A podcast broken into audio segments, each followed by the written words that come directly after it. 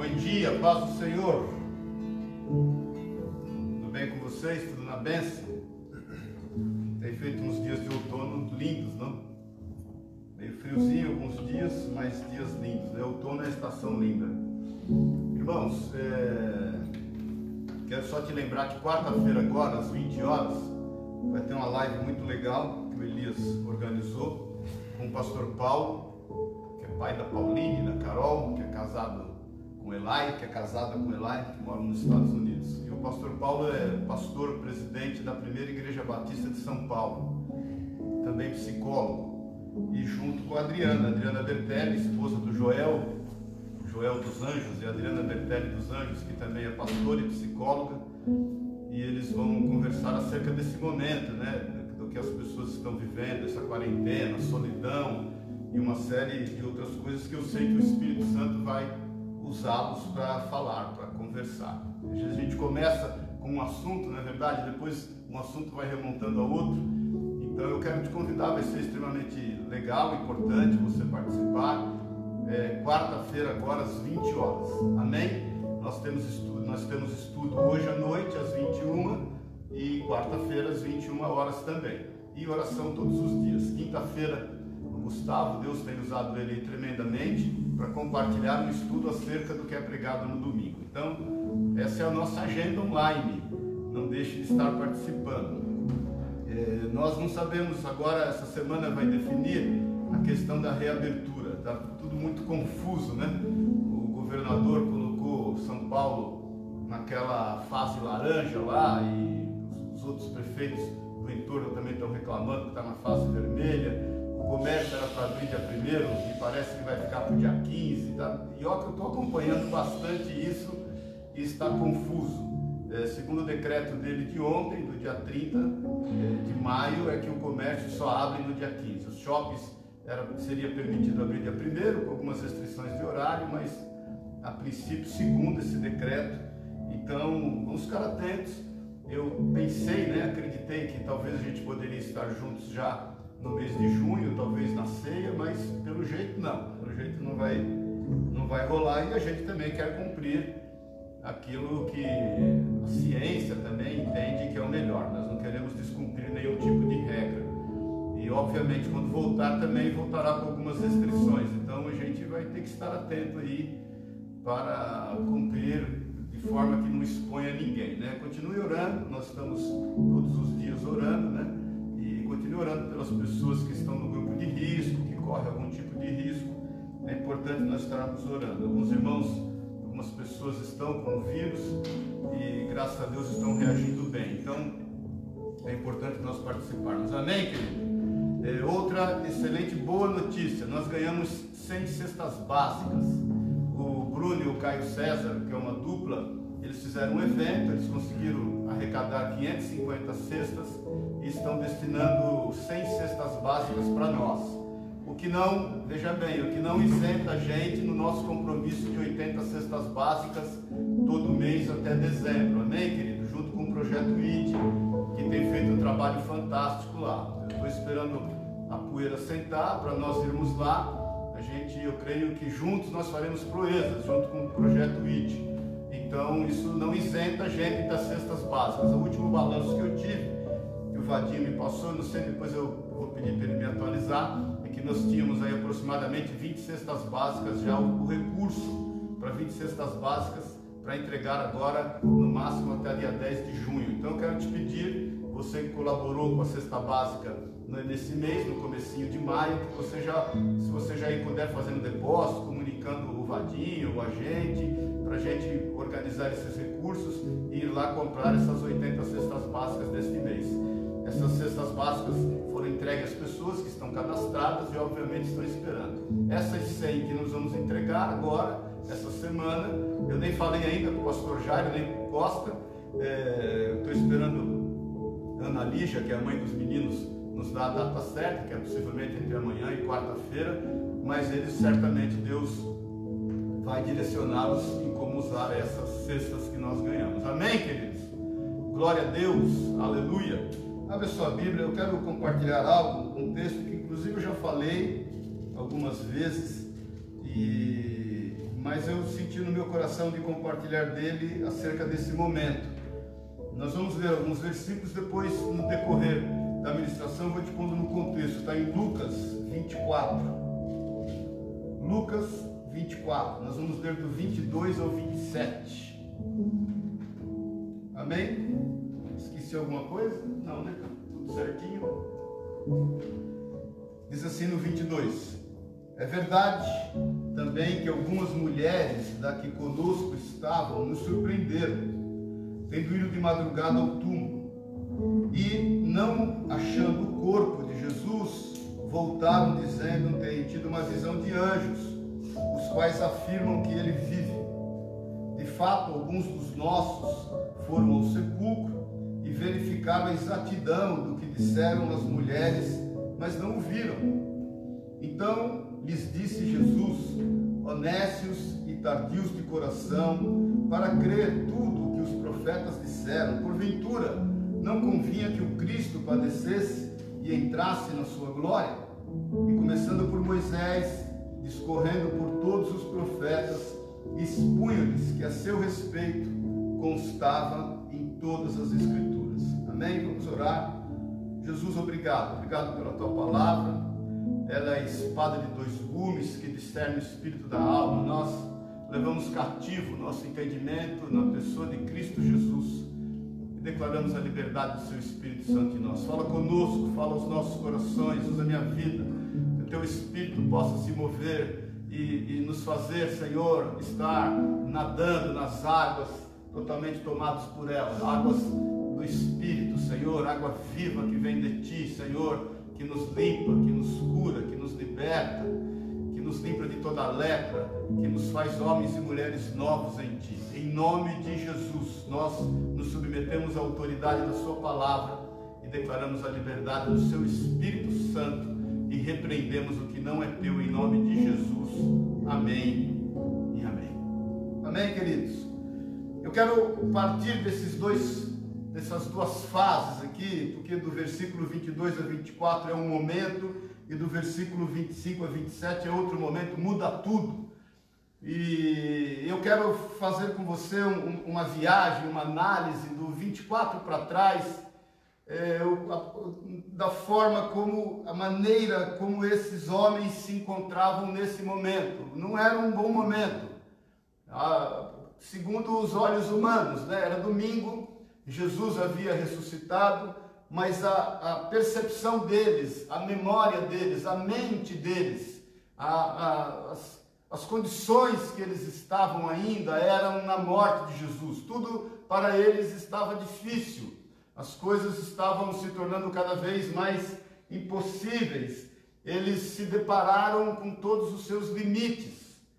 E eles deixaram de crer em tudo que o Senhor havia dito, eles deixaram de crer em todas as promessas, eles deixaram de crer nas maravilhas que o Senhor fez, eles deixaram de crer naquilo que o Senhor disse que aconteceria. Olha, muitas vezes nós, em função de estarmos andando nos nossos limites, eu até falei sobre isso ontem na nossa oração e citei o Salmo 103, mas a questão é que quando nós andamos muito no nosso limite, quando nós estamos andando muito voltado para as circunstâncias, quando nossos olhos estão somente postos naquilo que está ao nosso redor, quando nós estamos muito sensíveis a tudo que está acontecendo e nós deixamos, permitimos que isso tome conta de nós, a gente deixa de crer. Deixa eu te falar, meu irmão, minha irmã, a questão não é deixar de crer no Senhor. A, a questão não é deixar de crer nas suas promessas. O, o problema todo não é deixar de acreditar em Deus. O problema todo é o que você vai pôr no lugar ou quem você vai pôr no lugar.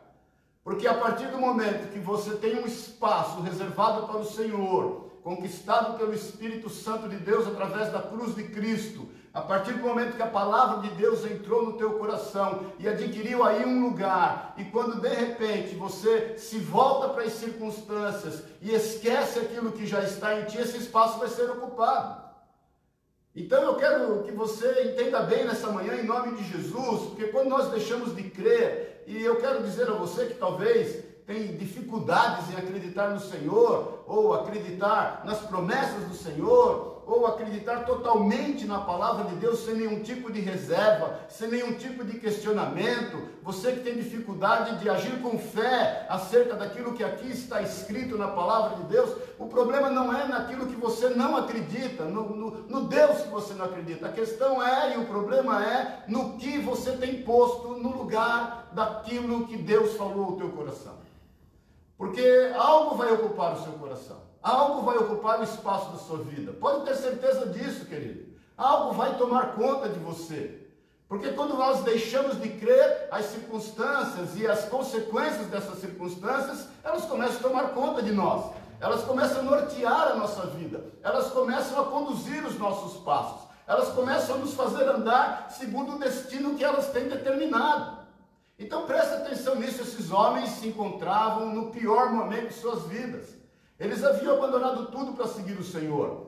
Eles criam que Jesus realmente estaria reinando como o Messias esperado por Israel, um homem na pessoa física, que estaria sentado no templo, que estaria instituindo a paz entre seus vizinhos, que estaria expulsando os seus inimigos, e de repente não aconteceu, o coração deles se tomou por isso, e eles saem andando. Agora preste atenção, queridos, aquilo que tomou espaço no coração dele e veja que há muita similaridade com o que acontece conosco quando nós deixamos de crer, nos esquecemos do cumprimento da palavra, quando nós deixamos de acreditar naquilo que aqui está escrito, quando nós não damos a ênfase necessária e, e não estejamos obedecendo por fé aquilo que está escrito na palavra de Deus. Volta comigo um pouquinho em Lucas no, no, no, começo dessa história, no capítulo 24, que nós estamos do versículo 13, e eu quero analisar do 13 até o momento que eles se encontram, você vai perceber que quando você deixa de crer, quando você deixa de se prostrar à autoridade da palavra, quando você deixa de andar por fé naquilo que ela está escrito acerca da tua vida, da minha vida e de, de tudo que o Senhor tem feito, algumas coisas tomam um lugar de Deus e da fé que ele colocou no seu coração. No versículo 13 diz que naquele mesmo dia, dois deles estavam a caminho para uma aldeia chamada Emaús, distante de Jerusalém, 60 estádios. Eles estavam já aproximadamente 12 quilômetros de Jerusalém e eles, eles, eles largaram para trás Jerusalém, que não era um lugar fácil. A primeira coisa que toma conta dos nossos corações, quando nós deixamos de crer naquilo que o Senhor tem dito a nós e através de nós, é fugir, é fuga. É mais fácil fugir, na é verdade, do que encarar as dificuldades e os problemas. É mais fácil nós deixarmos as, as dificuldades os problemas moldarem o nosso caráter, moldarem os nossos sentimentos, moldarem as nossas atitudes e nós então fugimos ao invés de encará-los. Eu não sei quais os limites que você tem enfrentado, eu não sei quais os problemas que têm acontecido na tua vida em decorrência de tudo isso que está acontecendo, mas eu quero te dizer que a fuga não é um bom sinal e a fuga não é uma boa atitude. O fugir de encarar as dificuldades e os problemas, pode ter certeza, isso é um indício de que eventualmente nós estamos deixando de crer na palavra de Deus. Amém, querido? Bom dia, paz do Senhor. Não fuja. Problemas foram feitos para serem encarados e enfrentados. E problemas foram feitos para serem resolvidos com o auxílio do Senhor. Eu tenho te falado, o Senhor nos chamou para fazer coisas grandes, maiores do que nós mesmos, e nós vamos precisar depender dele em todo o tempo, em todo momento, querido. Nós não vamos fazer isso sozinhos. Aqueles homens se sentiam sozinhos, amargurados, e estavam ansiosos, estavam tomados pelas circunstâncias, pelas suas dificuldades, talvez pressionados pelas suas famílias, talvez pressionados pela condição que eles se encontravam, talvez frustrados, e nós vamos ver isso daqui a pouco aqui, porque de certo cada um deles queria um lugar no reino. A fuga, querido, é o, é, é o start.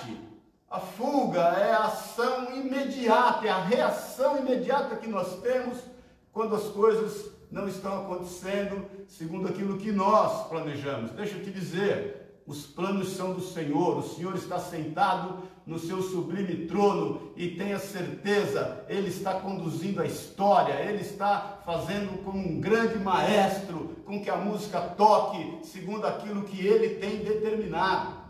Mas diz ainda no versículo 14: eles iam conversando a respeito das coisas sucedidas. O que não faltava entre eles era uma prosa, mas era uma prosa ruim, não era uma prosa boa. Eles estavam ressentindo. É, é, é, é horrível quando a gente ressente as coisas. Irmãos, nós somos assolados todos os dias com ressentimentos.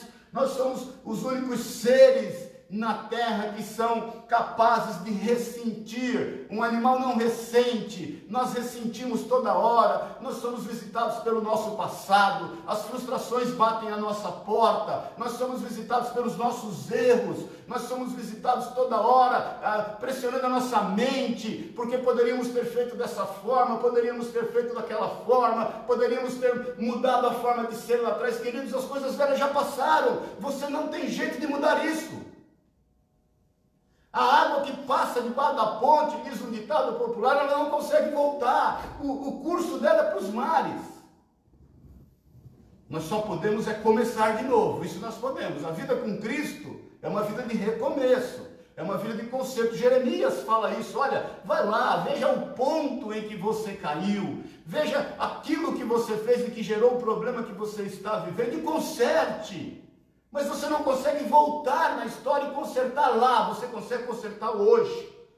Então, quando nós somos tomados de ressentimentos, quando nós começamos a reviver situações que nos entristeceram, você pode ter certeza, você está só cavando buraco, cavando buraco, e está se afundando cada vez mais. Eu passei por isso esses dias, estava deitado e de repente não conseguia dormir e comecei a pensar em todas as coisas. Falei, Senhor, é o seguinte, as coisas elas já passaram. Tudo se fez novo. Eu não vou permitir que isso assole a minha mente. Eu quero uma vida nova daqui para frente. Eu quero agir segundo aquilo que o Senhor tem colocado no meu coração. É necessário que haja conserto. Então, meu irmão, minha irmã, quando você deixa de crer, presta atenção, a fuga toma conta da sua vida. E o ressentimento, a, a amargura, o, o sentimento de, de, de frustração, o trauma emocional vai tomar conta da tua vida cada vez mais. E mais uma vez, entenda isso: é como se você estivesse continuamente abrindo o buraco, e o buraco, e o buraco, e afundando cada vez mais. Mas diz mais ainda, no versículo 15 e 16: aconteceu que enquanto o conversavam, discutiam, o próprio Jesus se aproximou e ia com eles. Os seus olhos, porém, estavam como que impedidos de reconhecer. Você, nós começamos a ter uma cegueira espiritual. Nós não reconhecemos o Senhor. Nós não reconhecemos as suas atitudes. Nós não reconhecemos o cumprimento da sua palavra. Nós ficamos cegos espiritualmente, querido. A gente vê só o que é matéria. A gente não, não transcende, não é verdade? A gente não tem uma visão de fé a gente é tomado por aquilo que os nossos olhos contemplam, a gente é tomado por aquilo que as nossas mãos apalpam, a gente não consegue ver outras coisas que não seja esse campo material. Não, não é para isso que o Senhor nos chamou, querido. Deus nos chamou para ter um olho de fé, Deus nos chamou para transcender todas as coisas, Deus nos chamou para reconhecer Jesus em todas as áreas da nossa vida, Deus nos chamou para dar liberdade ao Espírito Santo que nos tem conduzido, Deus nos chamou para estar olhando para aquilo que certamente Ele tem feito. Nós não podemos ser tomados de cegueira espiritual acerca de tudo que está acontecendo. Deus nos chamou para contemplar além dos muros, além das dificuldades, além das barricadas, além das trincheiras, além dos exércitos do inimigo. Deus nos chamou para estar a olhar, estar a olhar daquilo que nós é, eventualmente não conseguimos apalpar. Deus nos chamou para pisar o mar e ele abrir. Por mais difícil que possa parecer. Então a cegueira espiritual muitas vezes tem tomado conta de um sem número de pessoas, irmãos nossos, muitas vezes de nós. Veja bem que nós oscilamos todos os dias, querido. A Bíblia diz ainda que, no versículo 17, então lhes perguntou Jesus, imagina, querido, Jesus ao lado deles, eles não conseguiam ver, o que eles queriam era fugir, eles não queriam, não aguentavam mais, eles queriam falar das coisas passadas, eles queriam curtir fossa, eles queriam tomar o último copo de bebida, eles estavam cegos espiritualmente. Jesus, calmo, sereno e tranquilo, vem andando ao lado deles e Jesus lhes pergunta: que é isso que vos preocupa e de que ides tratando à medida que caminhais, e eles pararam entristecidos. A conta da preocupação e da tristeza chegou na vida daqueles homens. Isso acontece conosco. Preocupação e tristeza é consequência de fuga. Pode ter certeza, é consequência de ressentimento, é consequência de cegueira espiritual. E aí nós vamos caminhando para preocupação, para tristeza, e olha, é difícil sair de um buraco como esse.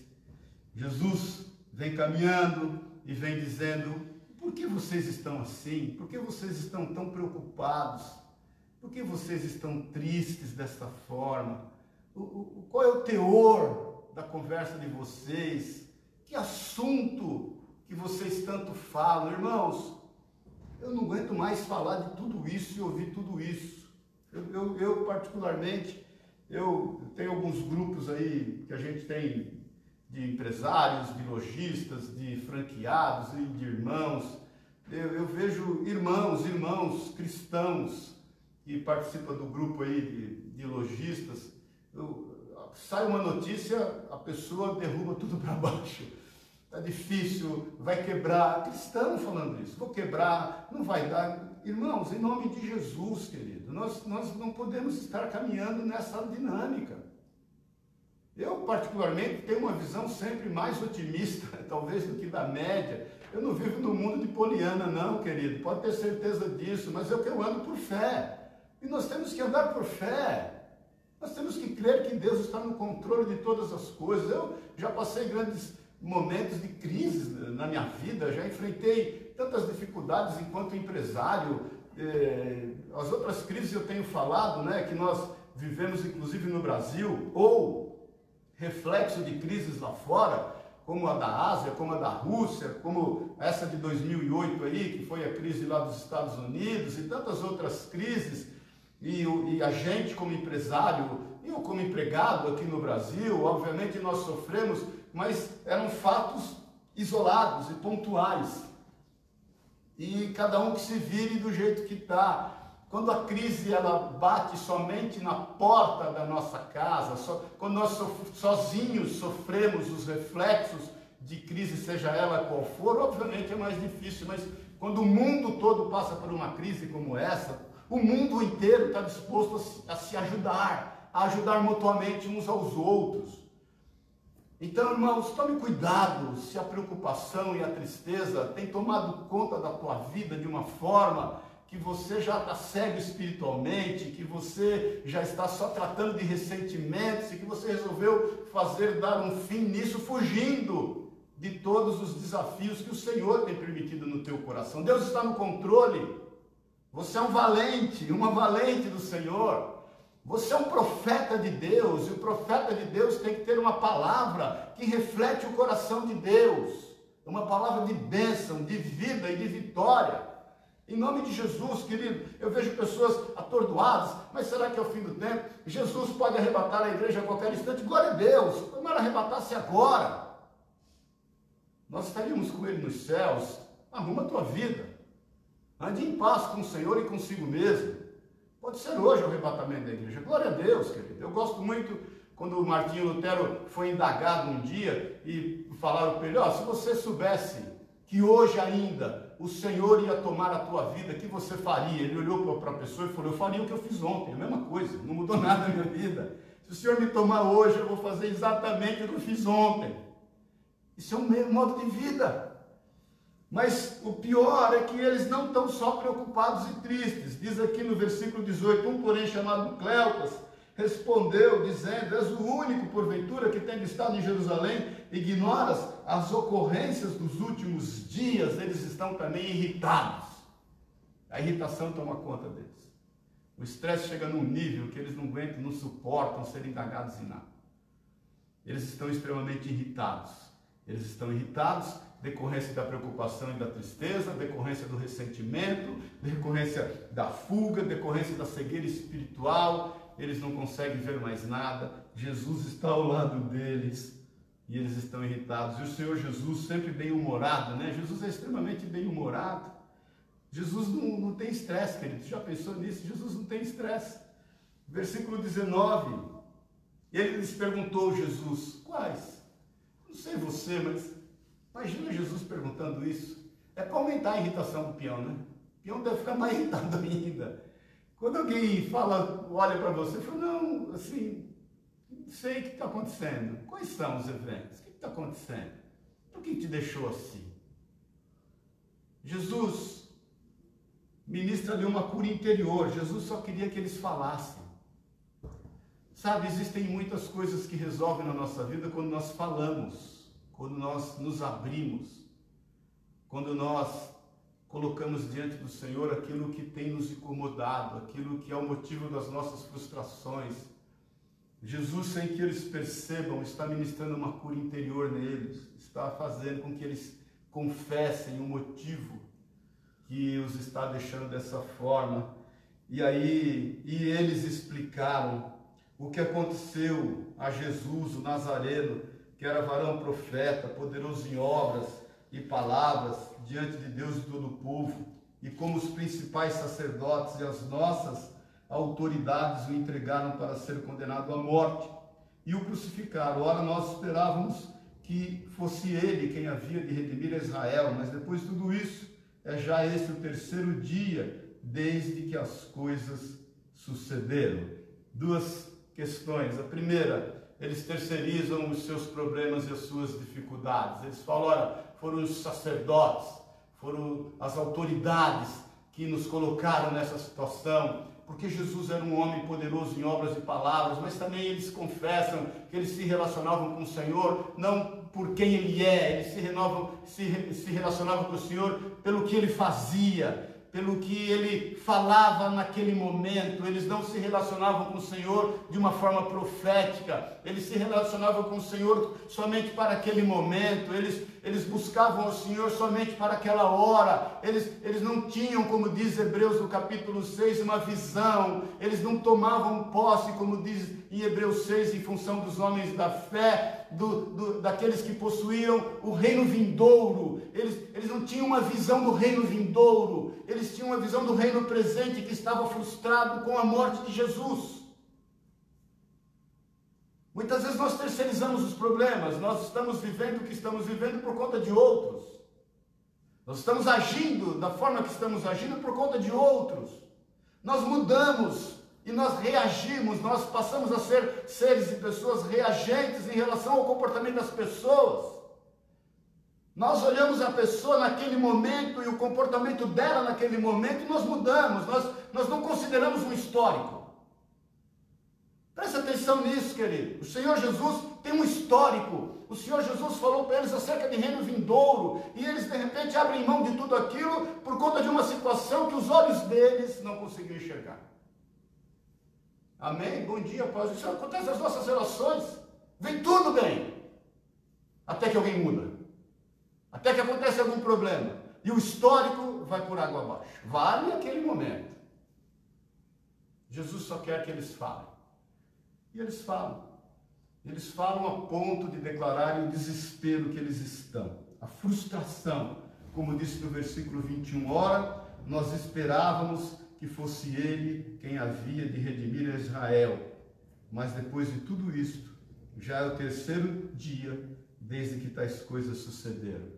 Eles culminam no desespero, eles culminam na frustração, e eles, como nós lemos e começamos a ler do versículo 22 a 24, eles têm a fé totalmente abalada. Eles deixaram de crer.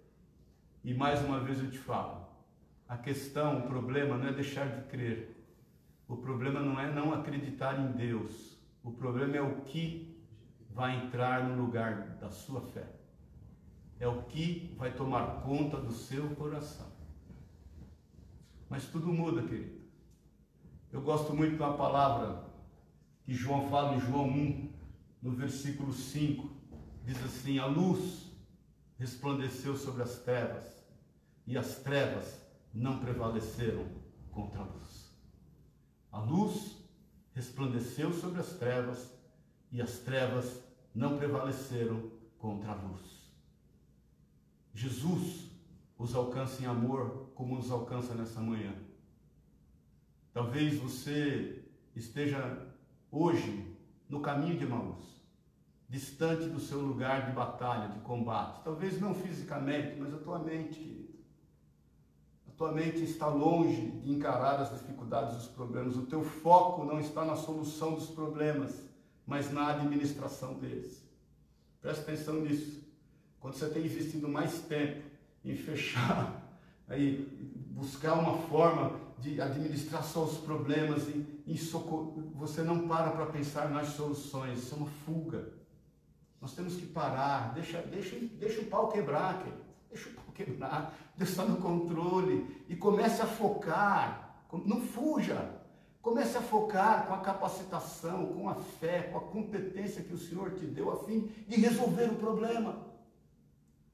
Pare de estar ressentido, Pare de ter cegueira espiritual, pare de estar entristecido e preocupado, pare de estar irritado, não se entregue ao desespero, à frustração em nome de Jesus. Não se entregue à falta de fé, não permita que a sua fé seja abalada por conta desta leve e momentânea tribulação que nós temos enfrentado.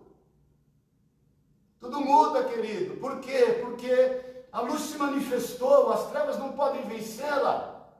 Aquilo que o Senhor fez tem eco por toda a eternidade. Tudo muda. Quando no versículo 25, então lhes disse honesto, Jesus, honestos e tardios de coração, o Senhor já identifica de cara o problema que é neles, é no coração. O coração deles se deixou levar pelas circunstâncias. Olha, irmão, eu te falo há muito tempo, querida, nós temos um cérebro. E o nosso cérebro produz todas as químicas é, necessárias para o nosso organismo, mas ele, ele produz químicas necessárias em função daquilo que nós estamos vivendo, não é verdade? Um cachorro, um animal, por que, que ele às vezes avança em você? Ele sente o cheiro da adrenalina. Então o nosso cérebro está produzindo toda hora hormônios, enzimas, um monte de químicas que qualquer aí eh, médico pode explicar, e obviamente nós não temos condição, mas se você pegar um, um, um, médico, ele vai te explicar aí com calma, mas é o seguinte, meu irmão, meu irmão, você tem também uma mente, você não tem só um cérebro.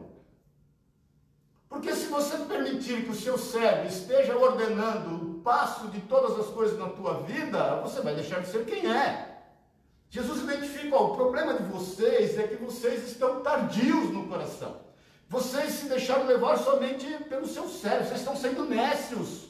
Vocês têm que entender que vocês têm uma mente para controlar tudo isso. E o Senhor, então, a Bíblia diz, para vocês são nécios e tardios de coração para crer em tudo que os profetas disseram, a nossa cura, o nosso remédio começa em crer naquilo que foi dito acerca de Jesus. Nenhuma das palavras do Senhor, a Bíblia diz que nenhuma das palavras proferidas por Moisés deixarão e deixaram de ser cumpridas, todas se cumpriram. E eles estavam com dificuldade em função das suas mentes, em função dos seus sentimentos, dos seus corações, e Jesus fala: porventura não convinha que o Cristo padecesse e entrasse na sua glória, e começando por Moisés, discorrendo por todos os profetas, expunha-lhes o que a seu respeito constava em todas as escrituras. Jesus para e fala o seguinte: deixa eu te explicar, querido. Deixa eu te explicar o papel do Messias, o papel do Cristo Jesus. Jesus para e dá um breque em toda aquela situação e começa a ministrar e falar. Imagine um congresso, uma convenção como essa. Eu penso Jesus falando lá em Gênesis 3,15 sobre a primeira palavra profética de que o Messias seria levantado, o descendente seria levantado e ele pisaria a cabeça da serpente.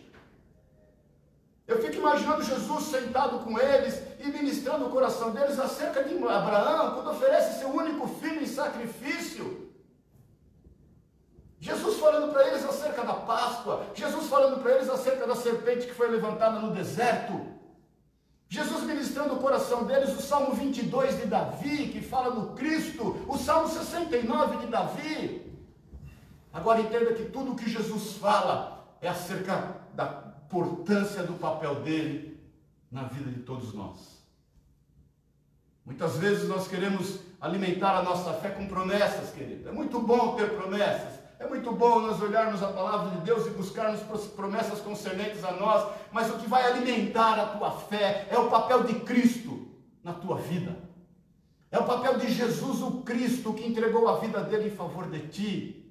O que vai nos alimentar na fé, obviamente, a palavra de Deus que diz em Romanos 10, 17, a palavra de Deus, a fé vem pelo ouvir, a fé vem pela pregação, e a pregação vem de Cristo, a fé vem pelo ouvir, em outras traduções, e ouvir a palavra de Deus, é isso que nos vai alimentar, é o propósito do Senhor. Vamos nos voltar ao propósito de Cristo. Jesus está trabalhando a fim de cumprir todas as suas promessas no mundo vindouro, querido. Tudo isso aqui vai passar. Em nome de Jesus, tudo vai passar. O Senhor certamente vai nos abençoar. O Senhor certamente vai colocar as coisas nos trilhos.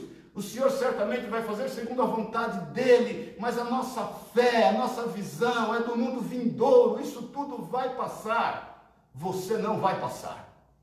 Você é indestrutível porque você está nas mãos do Senhor. Ninguém vai te tomar das mãos do Senhor. Ele vai cumprir as suas promessas, Ele está nos ensinando a morar nos céus.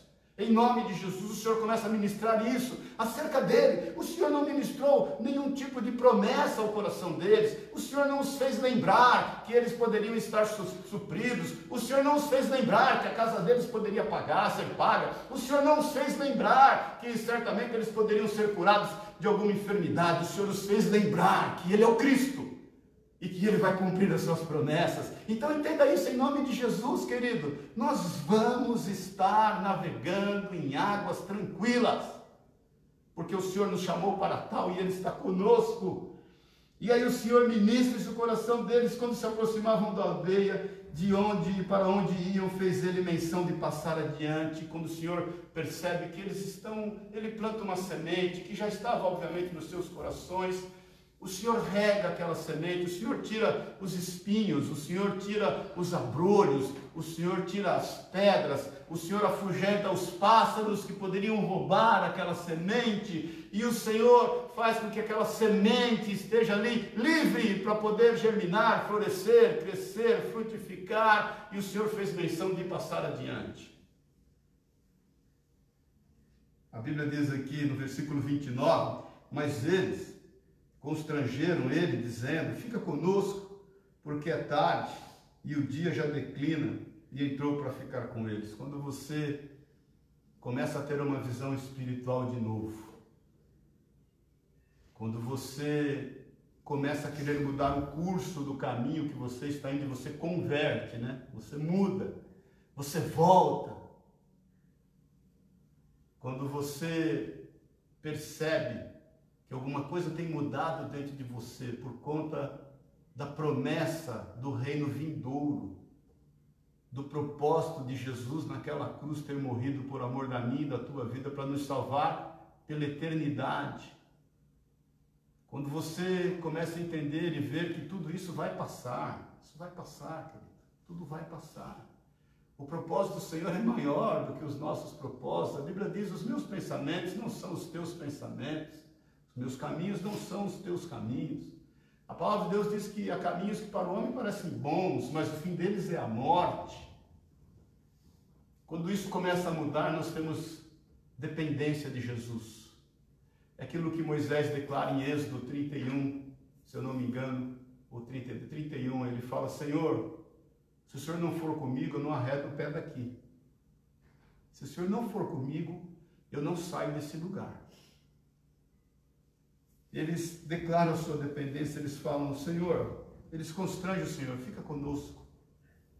Nós precisamos de ti. Veja bem, eles não reconheciam ainda que era Jesus. Mas uma palavra começa a tomar conta da vida e do coração deles. A pessoa de Jesus faz bem a eles. Irmãos, deixa eu te falar, eu falei outro dia. Se você cumprir os princípios e os valores do que Jesus diz na sua palavra, você vai prosperar. As pessoas prosperam. Todos que cumprem os princípios da palavra de Deus prosperam.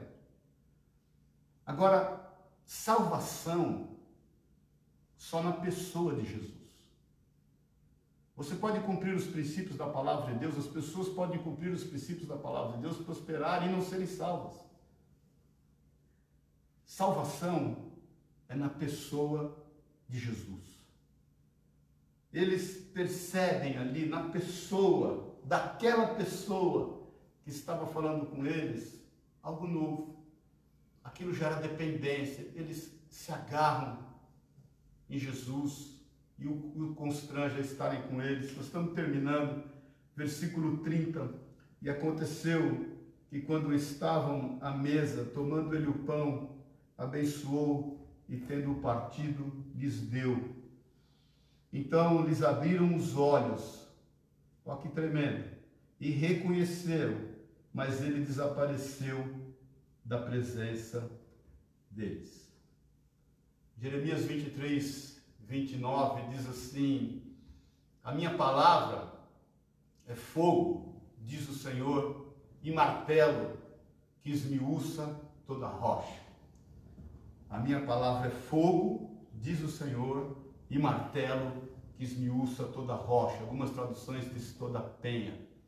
Toda dureza do coração deles foi, todo, toda frieza também do coração deles foi tomada pelo fogo e pelo martelo do Senhor que esmiuçou toda rocha e tirou todo, toda frieza dos seus corações, todo agir humano e todo agir só reagente daquilo que eles passavam. Agora, impressionante porque o Senhor tem ali um momento de comunhão e alimento com eles, e os olhos deles se abriram e reconheceram. Entenda que nunca, nunca o ver vem antes do crer. Nunca o ver vem antes do crer. Nunca o estar vem antes do ser. O ser vem antes do estar. O crer vem antes do ver. Porque creram, viram. Se creres, verás a glória de Deus. Nós andamos por fé e nós não andamos por vista. Eles creram. E quando eles creram, eles viram. E quando eles viram, eles foram satisfeitos nos seus corações por fé. Nada mudou na vida dele. Nada mudou na vida daqueles homens. Naquele momento, materialmente, nada mudou. A perseguição continuava sobre os cristãos, a, a, a, blasfêmia contra o nome do Senhor continuava, o desdém, o escárnio, os problemas talvez familiares, nada mudou externamente mas mudou tudo internamente, porque rios de águas vivas fluem do nosso interior e eles tocam todos os solos áridos que estão ao nosso redor. Você pode ter certeza disso, em nome de Jesus, porque quando nós cremos, nós vemos. Eles passaram a crer e quando eles creram, eles olham e eles reconhecem a Jesus. E a Bíblia diz que Jesus desaparece e olha, irmãos e irmãs, a Bíblia não diz que eles entraram em depressão porque Jesus desapareceu. A Bíblia não diz que eles voltaram novamente a fugir. A Bíblia não diz que eles estiveram de novo, de novo ressentidos. A Bíblia não diz que eles ficaram cegos de novo espiritualmente. A Bíblia não diz que eles voltaram a estar preocupados e tristes, irritados, desesperados, com a fé abalada. A Bíblia diz simplesmente que eles creram. E Jesus desaparece. A Bíblia só diz, querido, e disseram um ao outro, versículo 32, porventura não nos ardia o coração. Jesus trata então do coração. Lembra-se que o coração deles é que era o problema? Lembra-se que o Senhor falou que eles estavam, eles eram nécios e tardios em entender, e o coração deles era tardio em entender tudo que a palavra de Deus diz acerca de Cristo o Messias, o coração deles estava restaurado, o coração deles estava ministrado, e os seus corações estavam curados, porque naquele momento eles eram tomados por fé. Já não era o cérebro que mandava neles, mas a mente, a mente de Cristo. O apóstolo Paulo diz que nós estamos, nós temos a mente de Cristo. O apóstolo Paulo diz em Romanos 1 e também, lá no versículo 28, se não me engano, que os homens que não creram no Senhor foram entregues às suas mentes, aquilo que eles pensam. A palavra do Senhor diz que, porventura, não nos ardia o coração quando ele foi pelo caminho e nos falava, quando nos expunha na Escritura. Eles estavam quebrantados, eles reconheciam que algo mudou quando eles tiveram contato com a palavra de Deus. Algo mudou quando essa palavra começou a gerar o efeito necessário em seus corações. Isso quebrantou o coração deles. Irmão, irmã, os desafios são grandes. Vamos encará-los e nós vamos vencê-los. Nós não estamos sozinhos. Se quebrante diante do Senhor e da autoridade que Ele tem. Se quebrante. Se quebrante diante do cumprimento da Sua palavra. Se quebrante entenda que Ele está no controle de todas as coisas. Entenda que nós somos Seus filhos. Entenda que nós devemos agir como tal em todas as esferas, e tanto no privilégio quanto nas nossas obrigações. E terminando aqui, na mesma hora, levantando-se, voltaram para Jerusalém. Vamos lá, Gabriel. Sabe para onde eles voltaram? Para o lugar do problema. Tremendo isso, não é verdade? Fantástico isso. Eles param, eles avaliam todas as coisas, eles olham, pensam um para o outro e eles indagam: o que, que nós estamos fazendo aqui, meu irmão? O que nós estamos fazendo? O que a gente está fazendo com a nossa vida? O que nós estamos permitindo? Eles olham um para o outro, eu penso que um faz um convite para o outro fala, não, precisamos voltar, vamos voltar. Vamos voltar para Jerusalém. As pessoas que estão ali precisam ouvir a nossa experiência. As pessoas que estão ali precisam saber que Jesus é vivo, que Ele vai cumprir todas as coisas. Talvez os nossos olhos não verão que Ele vai cumprir, mas nós temos a promessa do reino vindouro. Nós sabemos que a luz prevaleceu sobre as trevas. Nós precisamos voltar para o lugar onde o Senhor quer que a gente esteja, porque é ali que nós daremos os devidos frutos. É ali que nós testificaremos o poder do amor de Deus. Nós não podemos ser egoístas. Nós não podemos reter isso que o Senhor tem feito conosco. Meu irmão, meu irmão, eu tenho te falado, nunca o mundo precisou tanto de pessoas que se disponham a entregar uma palavra de vida. Há uma palavra de restauração, de esperança, de promessas, de fé. Creia nisso, você é essa pessoa. Você é o homem a mulher que o Senhor chamou nesses dias para anunciar as boas novas. Jesus vive e reina para sempre. Ele está sentado no seu sublime trono. Ele está trabalhando, porque ele diz: O meu Pai trabalha até hoje, eu também, a fim de fazer cumprir as suas promessas. Ele está no controle de todas as coisas. Tudo está disponível a Ele. Para Ele não há impossíveis. Para Ele não há nada demasiadamente impossível ou difícil. Eu não conheço uma pessoa que esperou no Senhor e foi envergonhado. Eu não, não, não conheço uma pessoa que esperou e confiou no Senhor e foi confundido. Quando Davi fala, fui moço, agora sou velho, mas nunca vi um justo, um filho de Deus, nem sua descendência, nem de o. Não quer dizer, eu tenho te falado isso, que nós não passaremos por alguma adversidade, ou por alguma dificuldade, ou por algum evento difícil, ou não teremos que transpassar algum tipo de muralha. Quer dizer que ainda que nós estejamos enfrentando qualquer dificuldade, você não precisa mendigar o pão, porque o Senhor vai te suprir.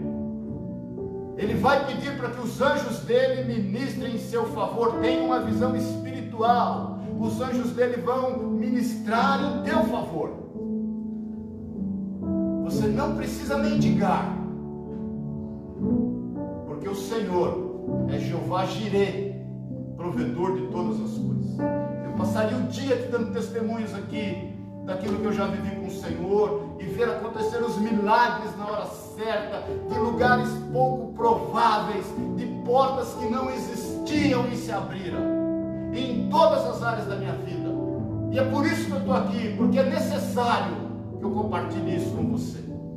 Como foi necessário aqueles homens voltarem para Jerusalém? É necessário que eu compartilhe isso com você. Eu sei o Deus que eu sirvo. Eu sei o Deus a quem eu pertenço. Eu conheço o Jesus que eu estou te falando. E eu não conheço por palavras somente. Eu o conheço. Porque ele se apresentou a mim um dia pela graça e misericórdia dele na minha vida. Ele derramou o seu espírito sobre a minha vida. Eu sei quem eu sou nele. E é necessário que eu compartilhe isso com você. E é necessário que você viva isso e compartilhe para com aqueles que estão ao seu redor. Eu conheço o Jeová Jireh. Eu conheço o Jeová Rafá.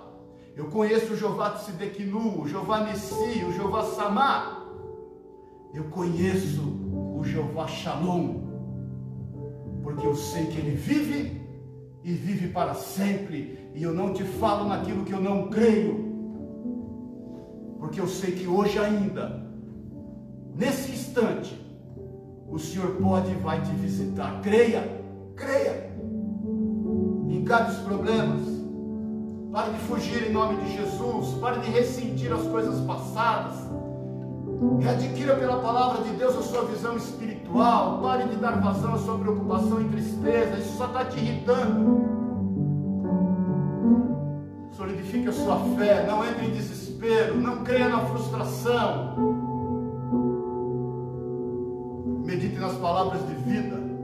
Você faz parte de um reino vindouro. Isso que está ao nosso redor vai passar, por melhor ou pior que seja. Isso vai passar.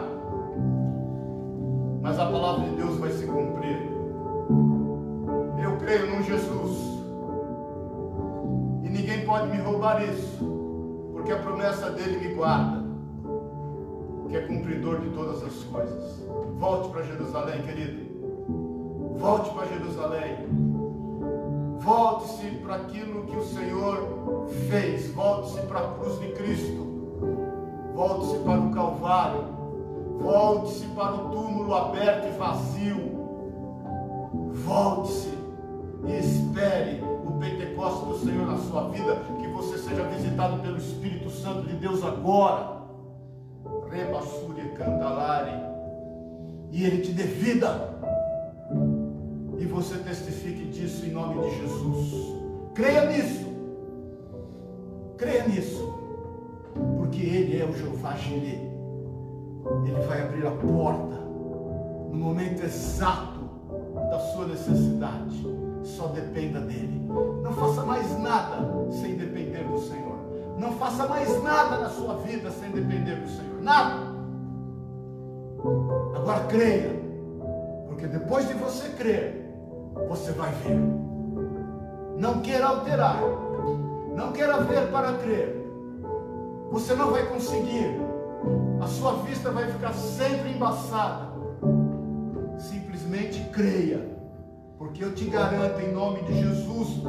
Olha, te garanto pela palavra de Deus que se você crer, você vai ver. Em nome de Jesus. Eles voltam para Jerusalém, onde acharam reunidos os outros onze e outros com eles. Nesse momento, os discípulos eles estão fechados, aqueles onze e os outros numa casa, eles estão com medo, a despeito de tudo que estava acontecendo, isso estava tomando conta da vida deles, eles estão com medo e eles voltam para esse lugar. Imagina, irmãos, como eles voltaram. Eles estão 12 quilômetros de distância, 12 quilômetros é aproximadamente duas horas e meia de caminhada. Você caminha a 5 quilômetros por hora, se você acelerar o passo a 6, quem sabe duas horas. Eles demoraram duas horas para chegar ali. Imagine o que eles foram falando, o que eles foram lembrando. Eles estavam cheios do Espírito Santo de Deus, nada podia contê-los.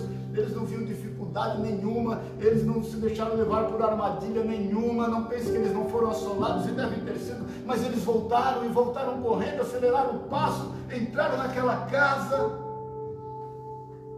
E eles diziam no versículo 34: O Senhor Jesus ressuscitou. E ele já apareceu a Simão.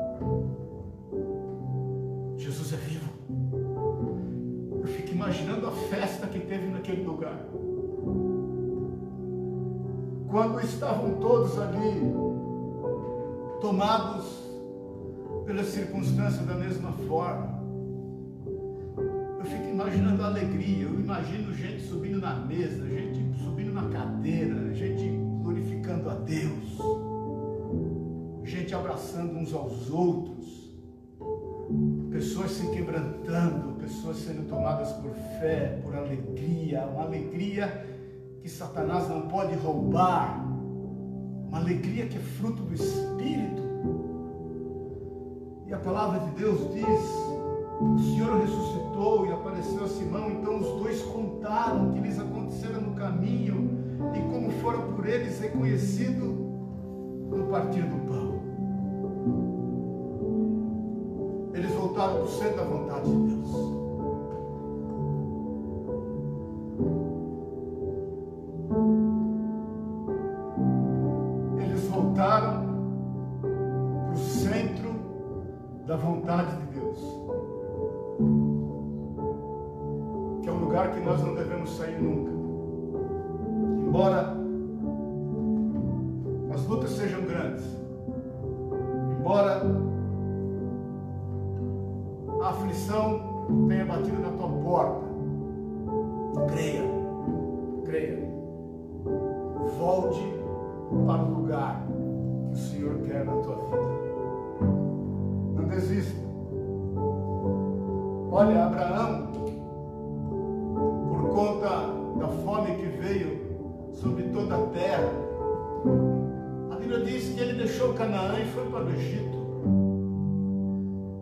Fica ali uns 13 anos, 14 anos.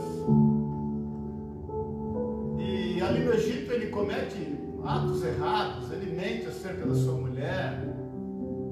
O Senhor vem e dá a ele uma porta de escape Bíblia diz que ele prosperou, prosperou, prosperou no Egito, mas em dado momento ele, ele volta para Canaã. Por que, que ele volta para Canaã? Porque no Egito havia prosperidade, no Egito houve solução dos seus problemas financeiros, no Egito houve provisão, no Egito ele prosperou, mas no Egito não tinha o altar que ele elegiu a Deus. No Egito não tinha aquilo que dava a ele comunhão e dependência com o Senhor. E ele volta. Quero te convidar nessa manhã, em nome de Jesus, volte, querido, para o teu altar. Volte para o teu lugar de comunhão. Volte para a tua essência em Cristo. Nós fazemos parte do mundo vindouro. É isso que nós cremos. Volte-se, volte-se ao Senhor. Ele vai te honrar. Em nome de Jesus, volte-se. Se você ainda não conhece a Cristo, e se você tem tido dificuldades em crer, olha, deixa eu te falar, algo tem tomado conta do teu coração. Se você não acredita no Senhor, nas suas promessas, na sua palavra, algo tem tomado conta do seu coração. Mais uma vez eu te falo, o problema não é você não acreditar. Isso é o menor dos problemas. O problema é o que você tem posto no lugar disso. Ou quem você tem posto no lugar disso. Porque a Bíblia diz que Deus colocou a eternidade dentro do coração do homem. A Bíblia diz que nós somos criados para adorar e para louvar a Deus. Pode ter certeza. É isso que está te faltando se você ainda não acredita em Jesus Cristo. É isso que está te faltando. Eu quero te fazer um desafio nessa manhã. Prostre-se a Ele. Prostre-se a Ele e fala, Senhor, eu quero me entregar, eu não tenho mais condições, eu quero me entregar.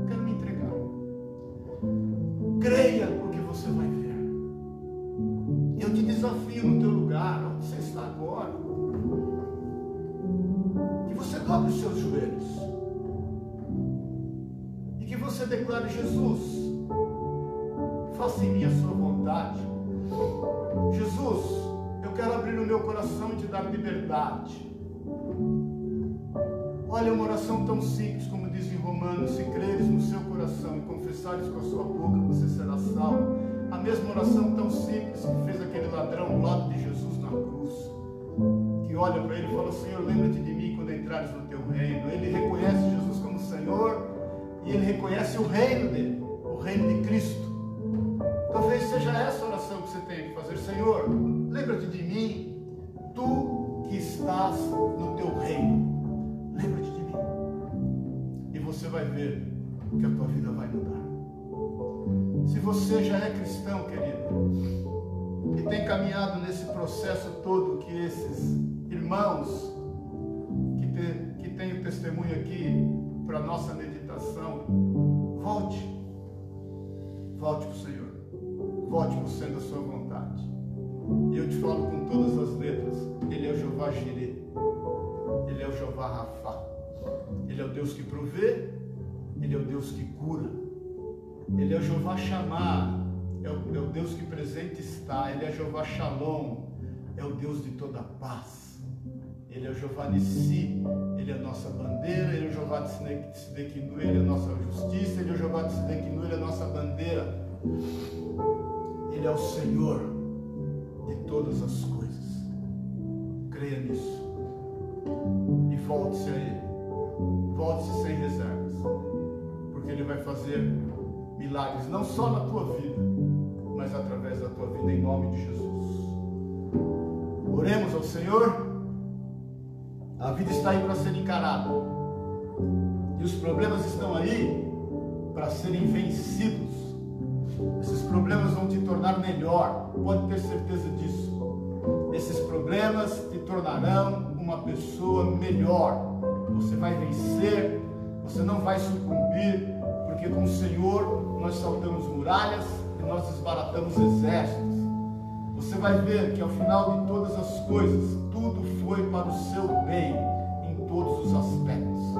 Tudo é bom para nós, em tudo nós damos graça, porque essa leve e momentânea tribulação produz para nós um peso eterno de glória.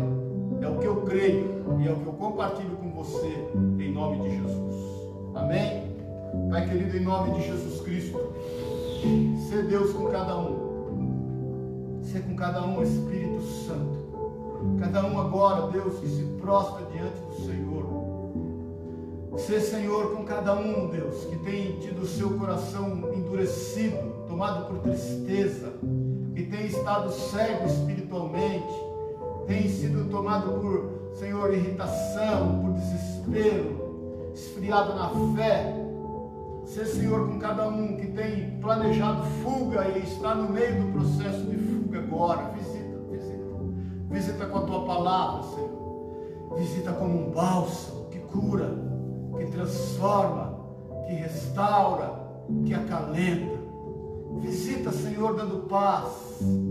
Visita, Deus, dando discernimento. Visita, Deus, dando ousadia e intrepidez para encarar o que for que o Senhor tem permitido. Nós te louvamos porque o Senhor tem feito de nós pessoas melhores. Tem usado todas as situações que estão acontecendo para fazer de nós pessoas melhores. E nós te louvamos por isso, Jesus, porque o Senhor é o autor e consumador da nossa fé. Que o Senhor visite a todos nós, que o Senhor nos use e que nós possamos estar onde Deus, o Senhor, quer que nós estejamos declarando: Jesus é vivo ele ressuscitou, Ele está vivo, nós fazemos parte de um reino vindouro, todas as coisas tomarão o seu devido lugar, porque Ele está no controle de todas as coisas. Que nós possamos declarar isso, que cada um aqui, Senhor, possa declarar isso em bom e alto som, levando, Deus, o compromisso extremamente a sério daquilo que o Senhor nos tem confiado. Em nome e na autoridade de Jesus, que nós sejamos profetas nesses dias, portadores das boas novas, e por onde nós passarmos, isso seja gerado vida, paz e alegria, por onde nós formos, que seja gerado vida, paz e alegria e justiça, é o que nós te pedimos, Pai, em nome e na autoridade de Jesus, Senhor. Amém e amém. Aleluia. Glória a Deus. Amém, queridos? Estendi um pouquinho hoje. Creia nisso. Creia naquilo que o Senhor tem a fazer, não só na sua vida, mas através da sua vida. Só te lembrando novamente, por favor, continue aí depositando as cestas básicas, para nós fazermos o compromisso com essas pessoas que estão cadastradas. É, continue orando pelos irmãos do Projeto ID, entre lá no Face, eles têm uma série de fotos, de filmes, estão agora reformando lá, era um barraco, derrubaram o barraco, e eu até compartilhei isso no meu Face, estão construindo, nós queremos ajudá-los, é, nós queremos abrir três frentes de trabalho ali, que é o comida para todos, roupa para todos e um projeto para reconstrução, reforma de imóveis. Ali nessa, nessa zona que tem muita dificuldade, que é ali na Sapopema. Então esteja orando, esse projeto é do Senhor, esses irmãos são do Senhor e nós teremos que nos ajuntar a eles, porque juntos nós faremos proezas e ao Senhor toda honra e toda glória. Nós não vamos estar ali colocando uma placa de uma igreja, entenda isso. Nós não queremos fazer disso uma placa, pelo contrário, nós queremos estar ali e fazer a obra do Senhor segundo Ele nos tem falado, ministrado, entendendo que isso é fruto de oração. Há muito que eu tenho orado, há muito que eu tenho orado. E como nós podemos agir no meio das pessoas carentes. Eu quero também te fazer um apelo, que você esteja juntando já roupas. Depois nós vamos ver como nós vamos nos encontrar e nós precisamos de roupas, nós vamos precisar de muitas roupas. Vai vir um frio aí e nós precisamos suprir a necessidade das pessoas. Amém, querido? Em nome de Jesus, creia nisso. Roupa boa, hein, irmão? Dá uma limpada, dá uma arrumada, não vem entregar roupa cheirando naftalina, roupa comida por traça, roupa cheirando bolor. Amém, querido? Cheio de ácaro, lava, limpa, passa, arruma, dá um pontinho lá se ela estiver esgarçada, furada, arruma certinho. Vamos encaminhar essas roupas em nome de Jesus. Amém, querido? Então, é, oração hoje, estudo bíblico hoje à noite sobre maturidade espiritual. Oração, obviamente, todos os dias. Quarta-feira, não perca essa live do pastor Paulo e da pastora Adriana. Quinta-feira, não perca o estudo do Gustavo acerca do que foi pregado hoje. E em nome de Jesus, nós vamos fazer proezas. Amém? Que Deus te abençoe e te guarde. Amor de Deus, o Pai, a graça eterna de Jesus, nosso amigo certo das horas incertas, nosso Salvador, e que a unção, o poder, o consolo do Espírito de Deus te deixe em paz, totalmente em paz, a ponto de você compartilhar desta paz por onde você for, em nome de Jesus. Amém e amém.